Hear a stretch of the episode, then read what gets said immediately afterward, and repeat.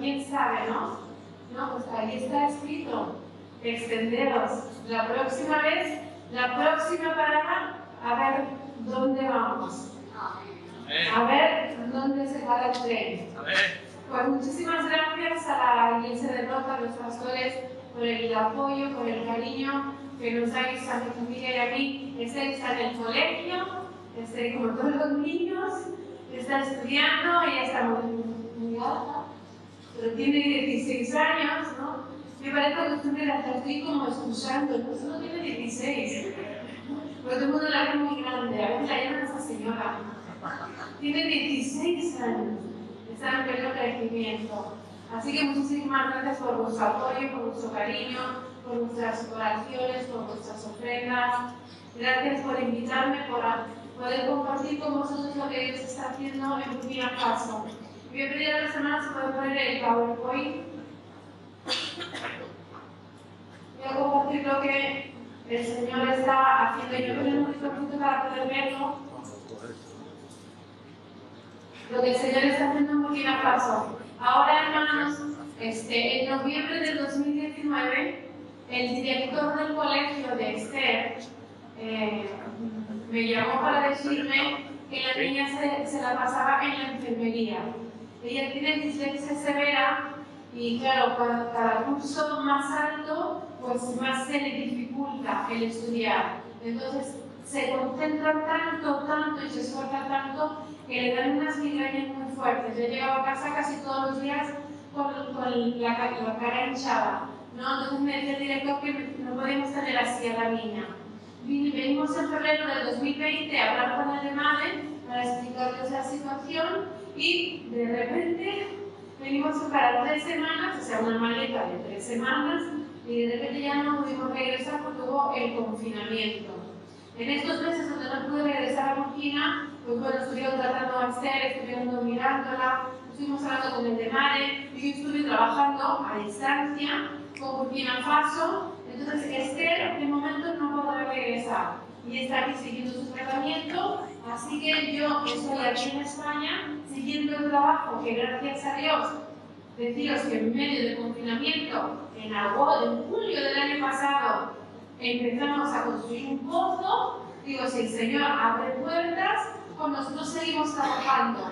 Y así cada dos meses y medio estoy yendo a Burkina. Y la necesario.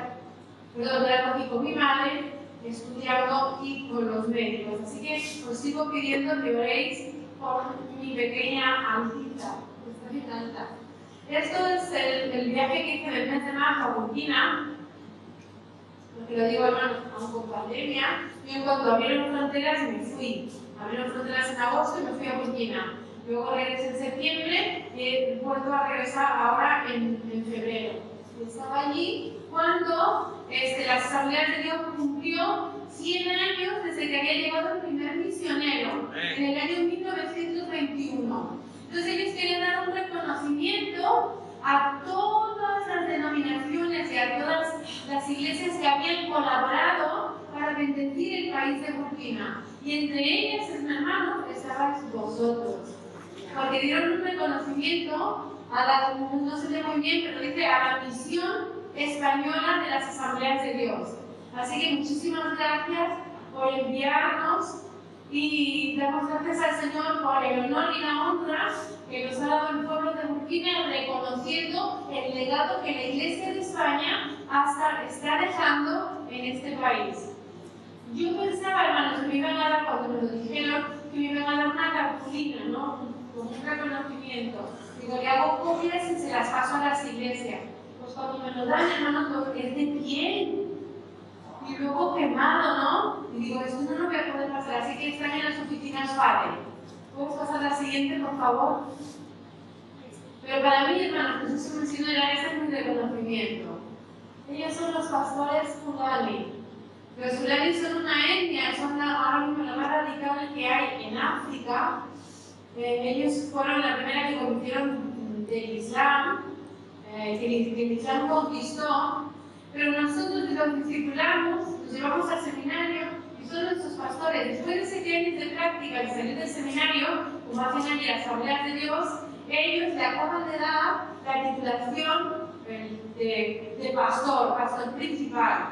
Así que eh, estaban en el norte, como todos los de su la mayoría, y muchísimos, miles, han tenido que huir a causa del extremismo, y entre ellos muchísimos pastores han tenido que cerrar las iglesias, y muchísimos cristianos han tenido que huir, y otros muchos han partido con el Señor, tristemente, dentro de sus iglesias, porque han entrado y han hecho barbaridades. Así que en cuanto empezó todo, cogimos a nuestros pastores y los pusimos en el sur. ¿Dónde? Donde hay pastores, donde hay, perdón, colonias de su misma etnia. Ahora, los Fulani se consideran una etnia no alcanzada por el Evangelio. Pero la iglesia de España tiene unos pastores Fulani. ¿Sabéis lo que es eso? Una etnia se considera no alcanzada por el Evangelio y nosotros tenemos unos pastores. Este año vamos a limpiar la iglesia en sur donde ellos están. ¿Dónde hay gloria a Dios? Bueno, decidos, hermanos. Que los fulani alaban al Señor y lo alaban en en su lengua. Es una lengua que los que escriben y los que estudian, otra vez repito, que no están cansadas para el Evangelio. ¿Y saben cómo dicen que Dios es bueno? Cuando los primeros misioneros llegaron, es una etnia muy radical, este, tradujeron la palabra de Dios a Alá, porque era lo único que ellos conocían, pero le explicaron cómo era ese Dios. Le explicaron que no era el Alá que conocían, sino que era un Dios vivo, real y que los amaba. Entonces ellos hicieron una canción que se dice así, Alana Bodhisane, que quiere decir que Dios es muy, muy bueno. ¿Te imaginas alabar al Señor en una etnia que la mitad de África está condenando por terrorismo? Hermanos, alabamos al Señor en Cristo. Cantar conmigo. Alana Bodhisane. A ver, aquí. Alana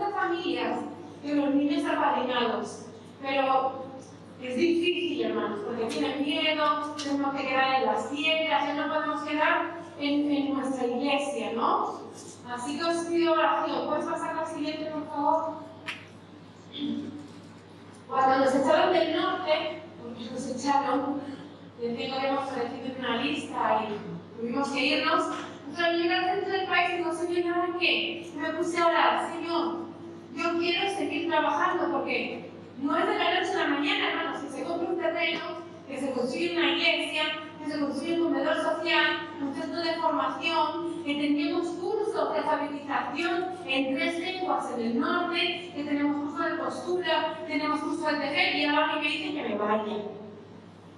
Es complicado, hermano. Y Dios dio todo esto, hermanos, mientras yo estaba en España operándome de cáncer. No se lo pierdan, porque la gloria siempre es para Cristo, lo sabía. La gloria siempre para Cristo.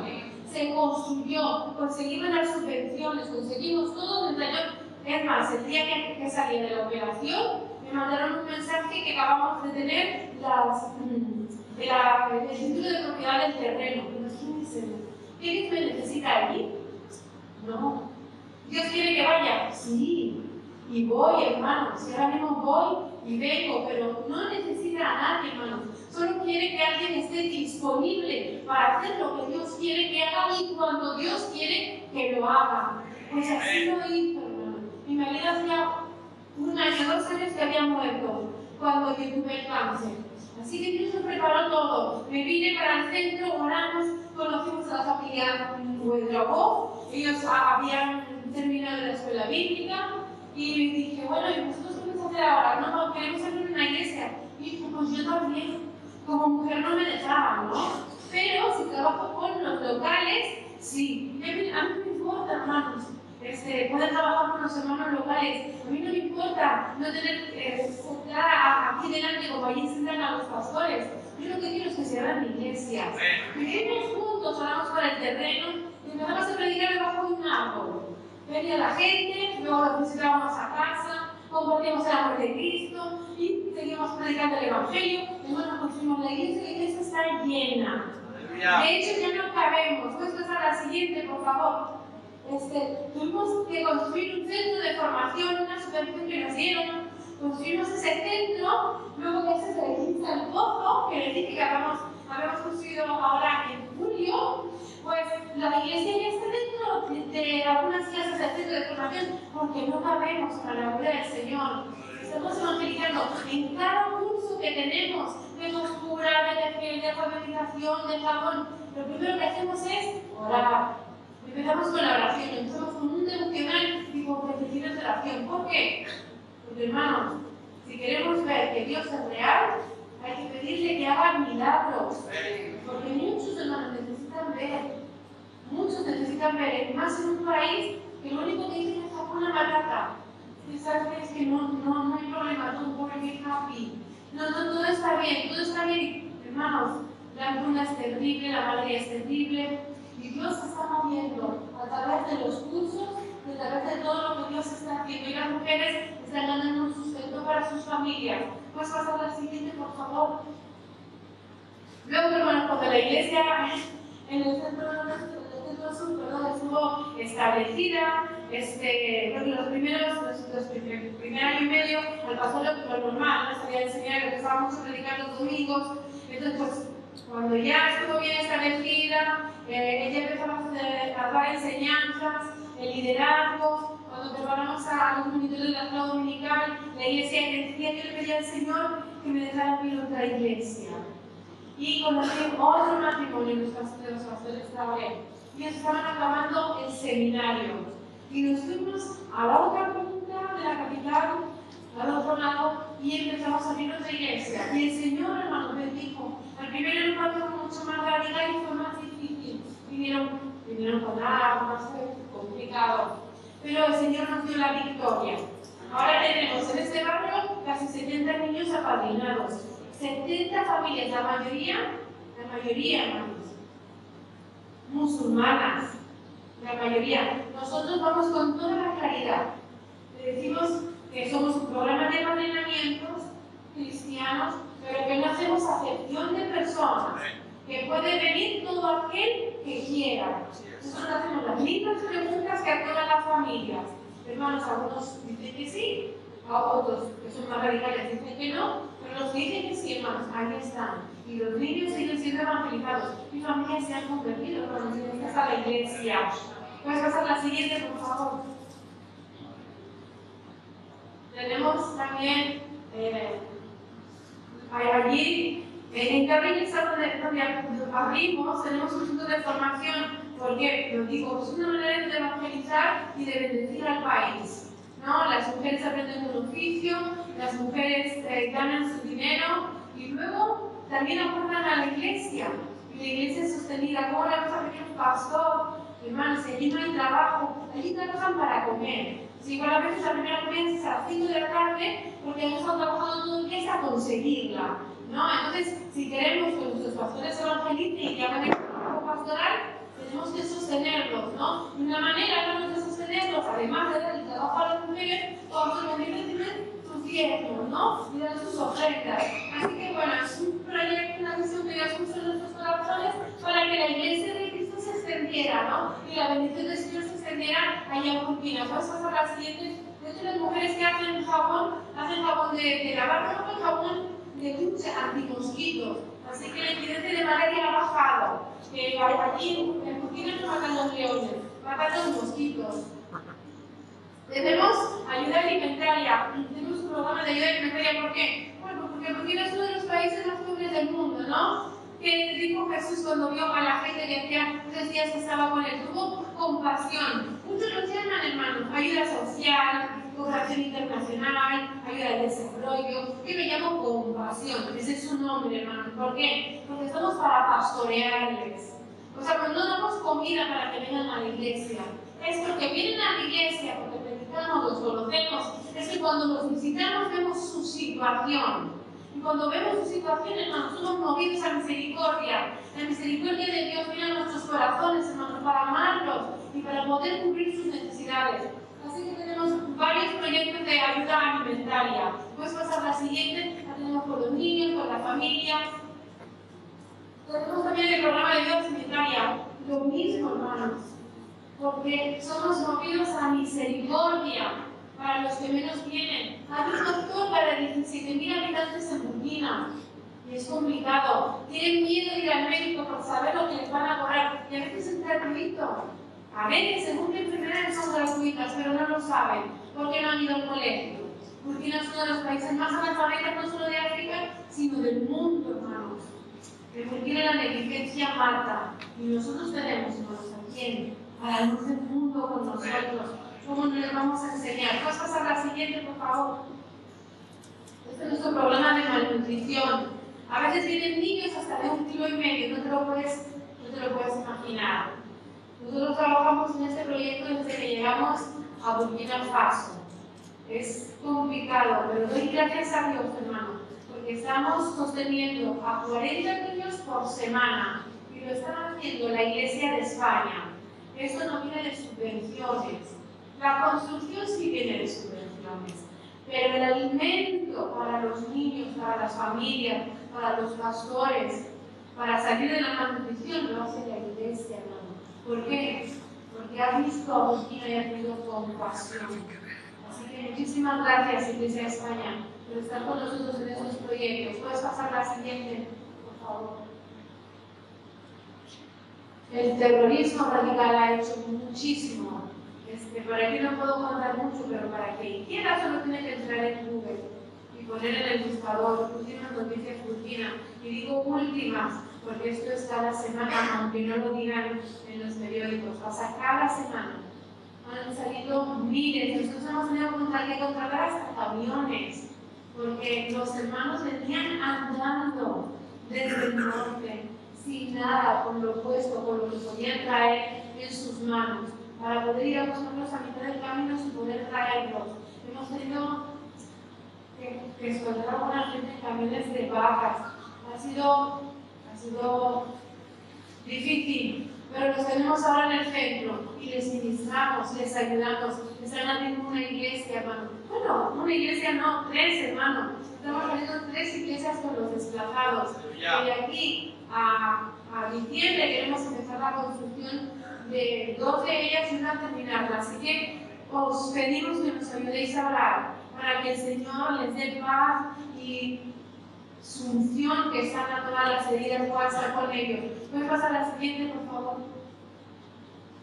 Tenemos un programa de microcréditos. ¿Por qué? Porque queremos evangelizar a las mujeres emprendedoras, hermanos.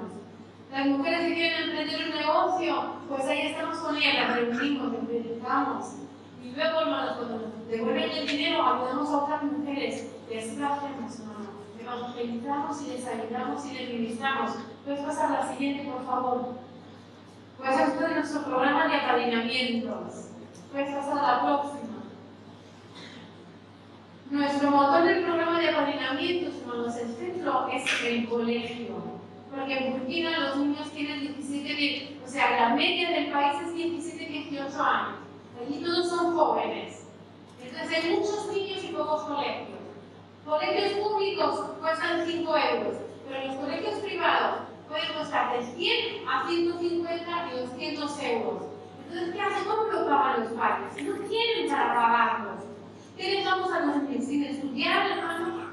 ¿Qué dejamos a las niñas sin estudiar para que nos las casen a los 14, 15 años? Pues no, hermano, les estamos pagando el colegio. Y una vez que tiene pagado el colegio, el niño con niña que está padrinado, pues entonces ya con el resto, hermano, ya pagamos los recibos de salud, ya le pagamos también la comida, la ropa, eh, lo que necesitan en, su casa, si hay algo que está roto, si no tienen letrinas.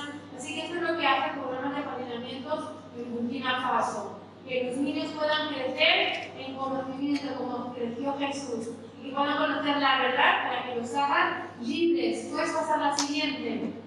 Este es uno de nuestros niños, hermanos. El primero, Mario tenía 13 años. Lo tenían sus padres trabajando en el campo, cuidando ovejas. ¿Saben qué está haciendo hoy? Está haciendo el sexto año en la Facultad de Medicina. Sexto año en la Facultad de Medicina, cuando hay un solo médico cada 17.000 habitantes.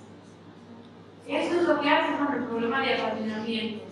Transforman las vidas, transforman las familias, transforman la comunidad y transforma un país. Y no solo está en la Facultad de Medicina, sino que es el secretario del PBU, sea es cristiano, está bautizado, hace campañas médicas y campañas de evangelización. Puedes pasar a la siguiente, por favor. Y aquí están nuestras misioneras. Muchísimas, muchísimas gracias por venir con nosotros al país de Burkina Faso. Allí les esperamos. ¿Quién sabe si sea la siguiente parada? Allí les esperamos para cuando vengan. Si saben que hay grupos que vienen, ya puedes quitar el PowerPoint. Gracias.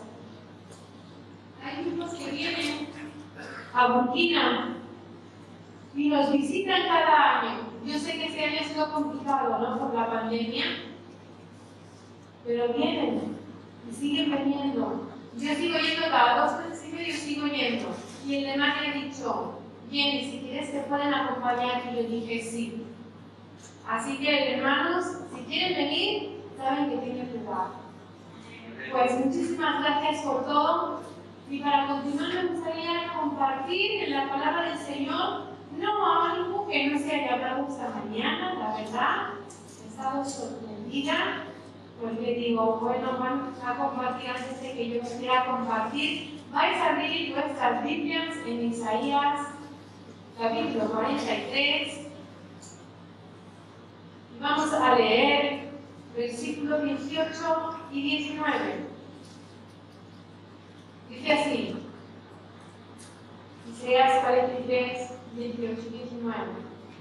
No os acordéis de las cosas pasadas, ni traigáis a memoria las cosas antiguas. He aquí que yo hago cosa nueva. Pronto saldrá a luz. ¿No la conoceréis? Otra vez abriré camino en el desierto y ríos en la soledad. Señor Jesús, en esta mañana, te doy gracias, Señor, por haberme traído aquí a la iglesia Rota, Señor. Te doy gracias, gracias, Señor, por esta iglesia, Señor. Te doy gracias por sus pastores, Señor, por los líderes, Señor, por los hermanos que han trabajado en misiones, Señor, por los niños, por los jóvenes, por los matrimonios, por los mayores, Señor. Oh Dios, que sea una luz, Señor, que puedan, Señor, brillar aquí en esta ciudad. Que cuando otros necesiten una guía, necesiten un consuelo, Señor, puedan ver que allí donde está la luz estás tú, Señor.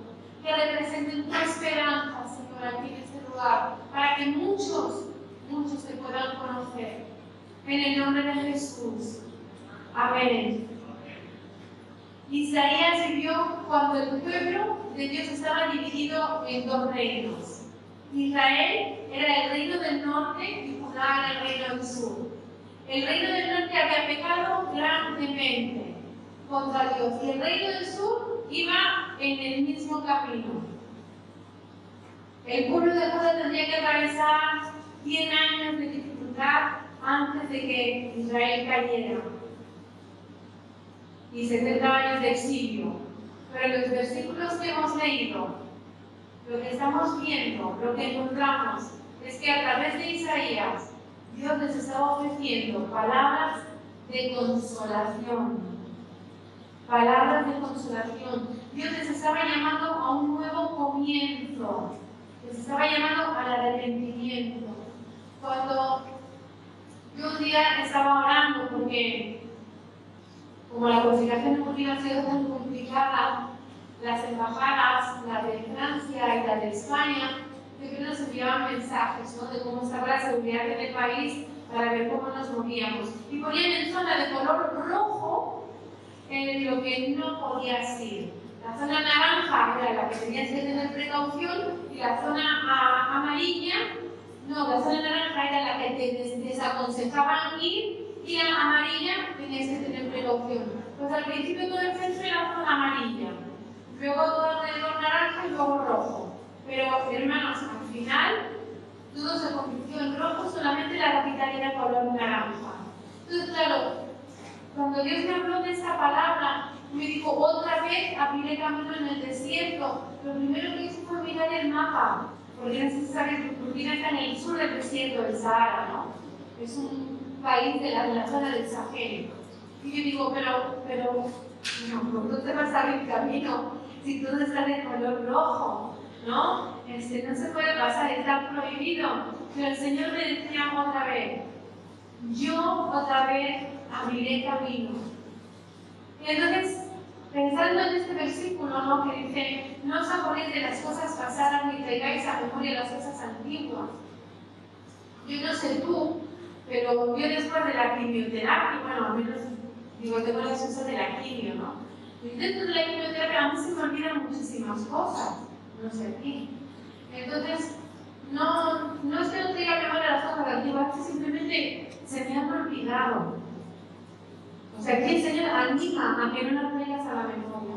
A mí personalmente yo digo que a mí no se me olvidan las cosas, yo creo que tengo esa amnesia. Porque tú me puedes pedir, por ejemplo, si me escriben, me piden un video, como no me lo repitas dos veces, yo no sé ni que me lo has pedido. O sea, no te diga, ay, entra. No, se me va de la cabeza. Bueno, pero aquí, en este caso, Dios no te dice olvida, te dice que no la recuerdes. Porque si vivimos siempre en el pasado, nos perdemos las oportunidades que nos brinda el presente. Hay mucha gente viviendo, viviendo el pasado. ¿Y qué pasa si te pierdes las oportunidades del presente? Que quizás no llegues a un buen futuro. Porque siempre vamos adelante, no paramos. ¿Y qué había vivido el pueblo de Israel y de Judá en el pasado? ¿Qué cosas eran las que el Señor estaba diciendo? No, no, no traigan esa memoria. Ellos habían vivido como esclavos 400 años. O sea, muchísimo tiempo esclavos. Ellos habían vivido un éxodo de 40 años en el desierto. Claro, también habían vivido las maravillas de Dios. Dios nos había librado del desierto, Dios había abierto el mar rojo. Y os voy a compartir algo puntual que a mí y a mí nos choca mucho, nos choca mucho y lo acabamos de entender. Y es algo cultural. Hemos vivido más de 15 años en Burkina, este, nos hemos hecho, pues mi hija es burkinabé, pero yo me he hecho muy burkinabé, muy africana. Yo ya pienso como, la verdad es que pienso como ellos, ¿no? Entonces, eh, la esperanza de vida en Burkina es 50 años, 50 y pocos. Mucha gente se pone joven. No hay, no hay una familia que yo conozca que no se haya muerto alguien. Cada año, ¿eh? Cada año. Es difícil. Muchos niños huérfanos. Hay muchas enfermedades. Entonces, para mí, hermanos, compartir que mi marido ha partido con el Señor después de estar en Burkina dos años y preparándose ocho para el ministerio, para mí es lo mismo que le ha pasado a mi hermana pastora que se llama Matamiliema. Decir que mi hija es huérfana, pues es lo mismo que le ha pasado a los nietos de mamá Elis, que su hija falleció y dejó a tres huérfanos. Cuando yo digo que yo he estado enferma con cáncer, hermanos, Burkina no se ha dado quimioterapia hasta hace dos años, no existía, no había la maquinaria. Entonces, para mí, yo he vivido así. Y cuando llego aquí a España y lo cuento, la gente se sorprende. Y, oh, oh, ha sufrido la misionera. Oh, me dejan, yo lo he escuchado. Pero mi hija y yo nos quedamos bloqueadas, paradas, no sabemos ni qué decir. Y ahora lo entendemos. Porque aquí se vive de otra manera. Pero vuestras misioneras han aprendido a vivir allí. Y lo que se vive allí es muy diferente. Es muy diferente. Entonces es un error, hermanos, dar por hecho que la solución que Dios da a un problema específico, por ejemplo, en Burkina, va a ser la misma solución al mismo problema aquí en España. Es un error. ¿no? Ya te digo, hasta hace muy poco no había quimio para los que tenían cáncer. Aquí en España, ¿desde cuándo hay quimio, radio, pastillas, hay de todo? Entonces no podemos pensar que Dios va a solucionar un problema de la misma manera. No, Dios soluciona más. Dios es súper creativo. Dios usa lo que tiene en su mano siempre para solucionar problemas de manera distinta. Si tú y tu hermano tenéis el mismo problema, fijaros, Dios no va a actuar de la misma manera para cada persona, lo va a hacer diferente. Por eso nos anima a que, a que no vivamos en el pasado, porque si vivimos en el pasado, no vamos a perder cosas nuevas porque Dios da soluciones nuevas y cosas nuevas cada día. Dice, he aquí yo hago cosas nuevas y pronto saldrán, no la conoceréis. Mirad, cuando estaban los discípulos camino a Emaús, acababa de morir Jesús y Jesús se vino y estuvo detrás de ellos. Y los, los discípulos hablando, hablando de lo que había pasado. Y entonces Jesús les preguntaba, ¿y, qué pasó? Y, los discípulos decían, pero bueno, eres el único que no se ha enterado. ¿No sabes que un gran profeta, un gran maestro, ¿no? Y entonces Jesús les estaba hablando del Mesías, ¿no? A través de, la palabra. Y claro, y ellos escuchando, pero nunca se dieron cuenta de que era Jesús. Algo nuevo. Jesús había resucitado y no lo vieron. Lo tenían al lado y no lo vieron. Y cuando les invitaron, le invitaron a que viniera por la tarde para comer con ellos y Jesús partió el pan, dice que ahí conocieron que Jesús había estado al lado, hasta justo ese lugar. Y ya Jesús desapareció, o sea, ahí se fue. Y ellos empezaron a hablar con razón. Nuestro corazón ardía cuando él hablaba de la palabra.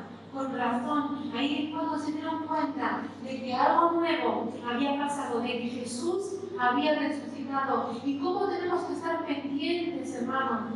Porque a veces tenemos las soluciones muy cerca, tenemos la respuesta a nuestras preguntas interiores muy cerca, y no la podemos ver.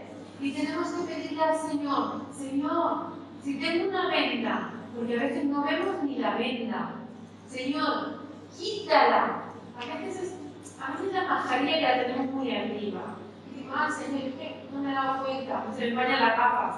Quítate las gafas, por favor. Mira, porque Dios quiere hacer algo nuevo. Y cuando lo haga, no queremos que pase por nuestro lado sin darnos cuenta. Queremos darnos cuenta. Yo me di cuenta de que Dios no me necesitaba presencialmente en Burkina y yo no sabía por qué. Yo había hecho todo el plan de mi vida aquí, pero Dios seguía abriendo puertas, dando subvenciones, abriendo puertas para abrir iglesias, y yo no, yo no, no. Digo, Señor, ¿pero qué pasa? ¿Sabes qué pasa? Que Dios hace cosa nueva. Y ahora tengo que aprender a cómo trabajar en medio de algo nuevo que Dios está haciendo. Porque Dios sigue bendiciendo el país de Burkina y dice, otra vez abriré camino en el desierto y ríos en la soledad. ¿Otra vez? Pero ¿cuántas veces tenemos que pasar por el desierto? ¿Cuántas veces tenemos que pasar por el camino? Y ahora, hermanos, Muchas veces cuando se habla del desierto, no se simboliza el sufrimiento, se, se simboliza lo mal que se pasan, los problemas, tienes que ver la realidad. La gente no quiere que le hables del desierto. La gente no quiere que le hables de que hay problemas. ¿Por qué? Porque los viven. Y ahora, con la pandemia, yo creo que todos se han dado mucho más cuenta ¿no? de la calidad de la buena vida que teníamos y el sufrimiento que se está viviendo ahora. Pues déjame decirte que la gente lo que quiere oír es cómo salir del desierto. No le digas lo que ya tiene, porque ya lo saben. ¿Cómo salimos? ¿Por dónde voy para salir de aquí? ¿Cómo voy a sobrevivir en este desierto si lo tengo que pasar? ¿Cuánto tiempo va a durar este desierto? Eso es lo que se pregunta la gente. Y no solo la gente de aquí de la iglesia, de los hermanos, de los que sufren, como todos están sufriendo las secuelas y las consecuencias de esa pandemia, sino tanta gente que no conocen al Señor y que no tienen la esperanza, se están preguntando, ¿hasta cuándo? O sea, no me expliques que estamos mal, ya lo sé. Solo hasta cuándo, dime cuánto tiempo. Pero estamos en el desierto, hermanos. Allí es donde Dios abre el río de agua viva. Es cuando Dios derrama el maná del cielo.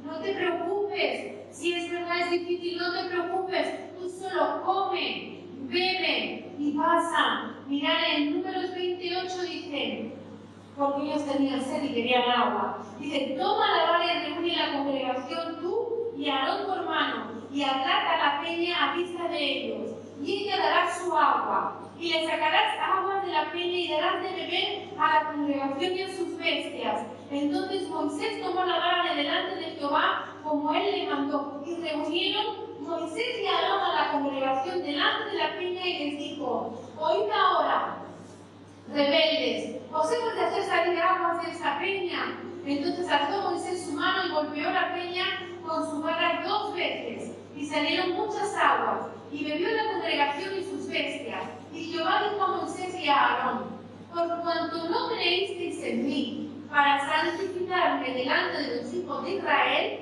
por tanto, no meteréis esta congregación en la tierra que les he dado no perderéis esta congregación en la tierra que os he dado. ¿Cuánto distancia había de Egipto a la tierra prometida? Se dice que había menos de mil kilómetros. para cada uno mm, dice una cifra de yo redondeo. Menos de mil kilómetros. ¿Cuánto tiempo se hubiera tardado en mandar eso? Pero ellos estuvieron 40 años. ¿Por qué? Y es duro decirlo, ¿eh? Porque una generación tenía que irse y otra tenía que alzarse. ¿Cuál tenía que irse? La que había vivido como esclava, la que tenía en su corazón incredulidad, la que no conocía lo que Dios podía hacer, aunque ya había visto sus milagros. ¿Y cuánto se tarda en tener confianza en Dios en poder creer que Dios lo hace. Bueno, pues se tarda una generación en este caso. Porque lo que ellos hicieron era andar.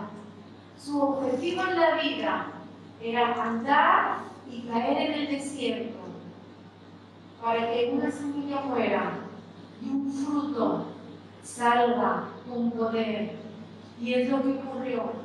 Andaron y andaron. Y mientras los mayores se volvían más mayores, los niños, los niños se volvían confiados. Mientras los mayores tenían las serpientes, los niños veían como Dios les libraba de ellas. Mientras los mayores decían que comemos, Dios, eh, los niños veían como Dios le daba el maná y le daba el agua. Y esa fe, hermanos, hicieron que cuando ellos fueron a ver la tierra prometida, no vieran los gigantes, vieran que era una tierra que tuviera leche y miel. Y eso fue, hermanos, lo que hicieron, que entraran dentro de la tierra que Dios les había dado. Ellos eran los hijos de los liberados. He aquí la cosa nueva. He aquí la cosa nueva que ellos, que ellos estaban esperando. Luego, ¿por, ¿por, cuál camino andar? A ver, los, los niños, el grupo, toda la gente. Hay que andar por el desierto, ¿vale? Pero ¿qué camino? ¿A la derecha o a la izquierda? ¿Arriba o abajo? Porque yo no sé si sabes, yo sí que estaba en el desierto. En el desierto, como sopla el viento, se te acaba el camino. Porque la arena lo tapa. Puedes salir un camino un día y al día siguiente ya no está. ¿No? Aquí lo que pasa es como cuando la nieve, ¿no? A todos nos gusta la nieve y, hacer las pisadas. O la playa, ¿no? Cuando está toda lisita, vas y marcas las pisadas. Porque como hay viento, hay una pasa miras para atrás y ya no hay nada, es como si no hubieras pasado nunca. Por eso te enseñó que otra vez habría camino, porque a veces que no hay camino. Tú dices, pero ¿cómo abre camino y para dónde? Hombre, Éxodo 21 dice, y Jehová iba delante de ellos, ahí está el camino, de día en una columna de nube para guiarlos por el camino y de noche en una columna de fuego para alumbrarles a fin de que anduviesen de día y de noche. Nunca se apartó delante del pueblo la columna de nube de día y de noche la columna de fuego. Nunca. ¿Saben cómo se llama el camino, hermanos? El camino se llama Jesús. Jesús es el camino, la verdad, la vida. Él es nuestro camino en el desierto en los problemas, en nuestras circunstancias. No hay una salida fija. La única salida la da Jesús para cada uno de nosotros. Y nosotros lo único que tenemos que hacer es levantar la mirada y ver dónde está la nube. Levantar la mirada cuando menos se ve en la noche y mirar dónde está la columna de fuego. Porque en el desierto no hay camino fijo, no hay pancartas que te diga a la derecha o a la izquierda adelante. No, solo tienes que seguir el camino que Jesús te, te da para seguir y para poder salir, salir. Él hace algo nuevo. El camino que fue abierto antes fue porque no creyeron en Dios. El grupo de los mayores no creían en Él y debían de aprender los pequeñitos a creer. Y ellos creyeron y supieron que era Jesús, que era Dios mismo, que les estaba guiando. De la ropa salieron muchas aguas para saciar su sed. Y yo esta mañana te digo, tienes sed.